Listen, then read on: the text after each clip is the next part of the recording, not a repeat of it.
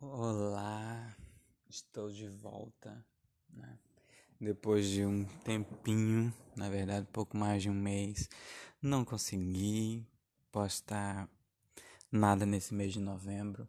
Foi um mês complicado para mim, é um mês de transição, em que eu descobri que minha avó tinha câncer de pele. Precisamos fazer uma alguns exames, é, uma pequena cirurgia, biópsia, que confirmou isso. E depois tivemos que fazer uma, uma extensão da cirurgia que, e fizemos uma nova biópsia e felizmente o câncer era local, né, como câncer de pele é local, removeu a parte que estava com carcinoma e ela está em recuperação. E eu também, nesse período de estresse, escrevendo minha tese de doutorado, como vocês sabem que eu estou no doutorado, é, mudança de emprego, passei por processo de entrevista de emprego, também consome um tempinho, e também pelo fato de eu ter contraído Covid. Pois é, dois anos de isolamento, muitos cuidados, e eu acabei contraindo Covid agora no finalzinho de, de novembro. Então, quer dizer, tive, comecei a ter sintomas um pouquinho tempo, mas eu confirmei mesmo no final de novembro que era Covid. Passei um tempo em repouso, eu ainda estou me recuperando da Covid. Na prática já medicado, curado, mas fica assim um, um pouco de cansaço, a voz um pouco trêmula ainda, mas voltei, né? Voltei porque hoje eu recebi no Spotify a retrospectiva do ano foi incrível.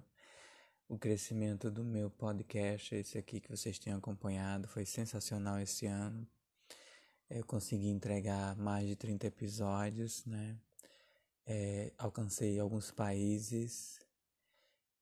Ao todo já, já estou em, em 10 países, mas esse ano avancei em 4, especialmente em 3 desses 4, né? Brasil, Portugal e, e Argentina. Muito obrigado a quem está acompanhando esse podcast. Eu espero que tenha contribuído para vocês, né? E esse mês de dezembro eu vou encerrar a quarta temporada, é, falando sobre a continuação do que eu queria ter feito em novembro, mas não consegui por conta do que eu estou compartilhando com vocês. Vou encerrar agora em dezembro para, a partir de janeiro, termos a quinta temporada. A quinta temporada vai ser em especial, vou tentar produzir mais episódios, pelo menos 30, né, ao longo do ano, como fiz este ano, mas é, reduzir a frequência, né, para que aconteça ali uma vez por semana, ou talvez a cada duas semanas, um episódio. Esse ano eu quase consegui fazer isso, né, apesar de tanta coisa que eu, que eu fiz, eu me esforcei e quase consegui. E voltando agora a falar sobre sobre as dicas de escrita, eu quero que vocês tenham em mente o seguinte: quando você for escrever um trabalho científico, tenham em mente que é preciso referenciar, tá? E o processo de referenciação, ele é bem simples. Você não precisa complicar tanto. Já dei algumas dicas sobre isso, mas hoje eu quero apontar para uma direção que algumas pessoas não conhecem. A voz ativa e a voz passiva. Pois é, é preciso ter concordância no que você escreve. Então é sempre bom, sempre bom, que você referencie de forma objetiva. O que é referenciar de forma objetiva? É você citar, em resumo, ah, eu entendi o que o autor quis dizer. Entendeu? Então explique isso em três linhas. Seja objetivo. E diga, ó, segundo fulano, para Fulano, temos de acordo com Fulano o ano que esse trabalho foi publicado, né? Entre parênteses, e, e assim você tem a referência. Mas na construção do texto é importante que nós tenhamos uso de verbos e na voz que expresse uma reflexão. É, eu gosto muito de dar o um exemplo, por exemplo, se você quer falar sobre um produto, você não fala aqui, ah, tem um produto que ele é quadrado, que é possível ver outra pessoa e essa, essa possibilidade pode ser via internet? Não. Nós estamos, se você quer falar sobre smartphone, você fala direto, né? Objetivo. Como assim? Os novos modelos de celulares, smartphones, trazem ou trouxeram grande impacto na conectividade durante a pandemia. Isso é uma frase boa de ser feita. Frases assim que você apresenta um problema ou tenta contextualizar, justifica isso com um detalhe e encerra trazendo uma ação, uma atitude ou uma consequência, são as melhores frases que devem ser estruturadas, né? São as melhores formas também de estruturar o trabalho. Então nós temos que ter sempre em mente isso. Começar um parágrafo, pensar que aquele parágrafo ele é exclusivo, tá? Para um problema, para uma contextualização, para uma justificativa, e ela deve vir basicamente nessa estrutura.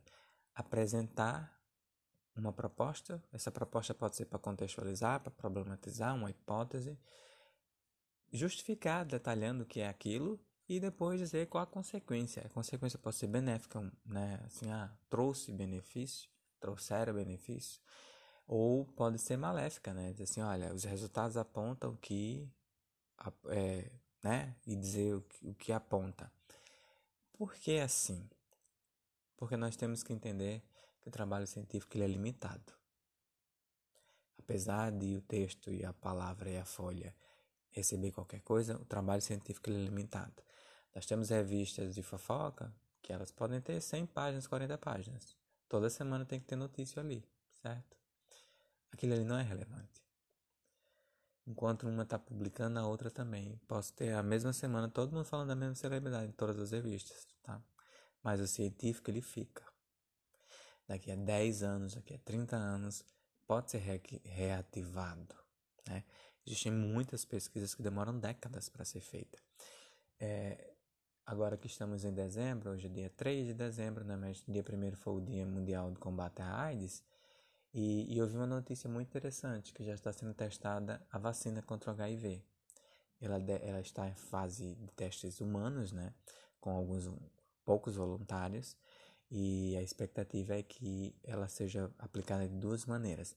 Você toma a primeira dose e com oito um intervalo de oito, sema, semanas você tomaria a segunda dose e esse processo de tomar duas doses da vacina tornaria é, um, é, imune ao HIV. Quer dizer, depois de 40 anos, nós temos, pouco mais de 40 anos, nós temos ali, estamos ali não, temos agora uma real solução para o HIV. Né? Tivemos um desenvolvimento de, de medicação e agora já alguns casos de cura de HIV, né, que, que envolvem transplante de medula óssea e vários fatores, é, e a possibilidade de uma vacina. Quer dizer, nós estamos vivendo um momento em que a ciência se mostra eficiente, mas efici essa eficiência para algumas pessoas, ah, só agora encontrou a cura da a, a vacina para HIV? Não, foram muitas tentativas, né? São quatro décadas de trabalho. Então nós temos que pensar que o que está sendo feito hoje pode durar 400 anos, 10 anos, 30, vai ser referência para alguém. Se vai ser referência para alguém, tem que ser claro. Então, na, na estrutura do corpo, é, eu gosto muito de, de, dizer aos meus alunos, quando eles estão, ou quando eu vou revisar os trabalhos, olha, seja objetivo. Não usem palavras que vocês não dominam. Não escrevam parágrafos longos demais que cansam. O, o parágrafo perfeito tem cinco linhas. E a estrutura perfeita de um parágrafo é aquela que começa contextualizando ou problematizando e aí eu justifico isso, dou detalhes, né? Entre pode ser entre linhas ou, ou fazendo ponto a ponto e ou parêntese também. E depois eu encerro com, com, com a verbificação. Ou posso fazer o contrário, né? Começar com a ação, a consequência, a causa, com verbos, né? Encontramos, trabalhamos, pesquisamos e justifica-se e, e depois fazer o processo, invés de detalhar um pouco e contextualizar para encerrar isso, é uma estrutura boa. Agora tem pessoas que escrevem e não encontram, não inserem um único verbo no parágrafo inteiro. É como se estivessem narrando, mas não, não narram em forma de ação, de consequência, de causas, de efeitos, benefícios, malefícios. Não. Narram como se estivesse descrevendo uma pintura. E não é assim. Nós temos que contextualizar o trabalho científico em termos de ação, consequência, benefício, malefício, resultados, análises e hipóteses. É assim que se estrutura um, um trabalho científico. Então a dica que eu dou hoje é escreva, tá? Sente, escreva. Existem pessoas que têm grande dificuldade de sentar e escrever. Ah, eu não sei o que eu vou escrever. Escreva. Primeira coisa, escrever. Depois que está escrito, cheque esse, esse, esse porém. Seu parágrafo, o parágrafo que você escreveu, a página que você escreveu, está estruturado dessa maneira? Cada parágrafo apresenta uma problemática, um, contextualiza, introduz. Existem verbos que fazem essa ligação? Se sim, siga. Se não, revise. Bye, voltamos em breve.